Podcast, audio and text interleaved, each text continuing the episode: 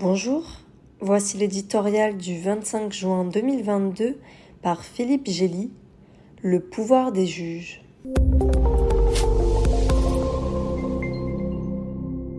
Ce n'est pas dans les bruyantes auditions parlementaires sur l'assaut du 6 janvier 2021 contre le Capitole qu'il faut chercher le véritable héritage de la présidence de Donald Trump.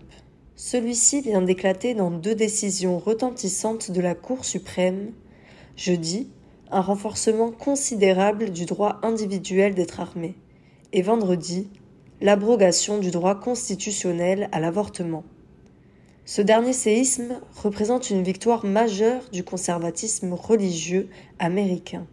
L'aboutissement d'un projet de longue haleine dont l'ancien locataire de la Maison Blanche, pourtant un drôle de paroissien, s'était fait l'argent obligé en vertu d'un pacte conclu avec la droite chrétienne. Le président Joe Biden et la majorité du Congrès ont beau être démocrates, le pouvoir que détiennent aux États-Unis neuf juges nommés à vie supplante le leur. Trump avait pu en désigner trois, les sélectionnant sur leur doctrine originaliste, une lecture littérale de la Constitution, et leurs convictions pro-vie.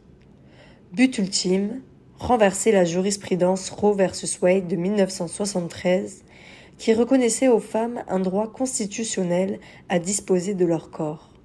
Après un demi-siècle, ce droit de choisir est effacé, presque fatalement, par une cour majoritairement républicaine, 6 contre 3, où siègent six catholiques, dont cinq proches des évangéliques. Cela va creuser davantage le fossé déjà abyssal entre les deux Amériques, conservatrice et libérale. Pour celle qui triomphe aujourd'hui, l'avortement s'assimile à un assassinat dès la conception. Mais on doit pouvoir être armé sans raison dans la rue, puisque c'est un droit constitutionnel. Dans plus de la moitié des 50 États, l'IVG va instantanément devenir illégale ou être soumise à de dures restrictions.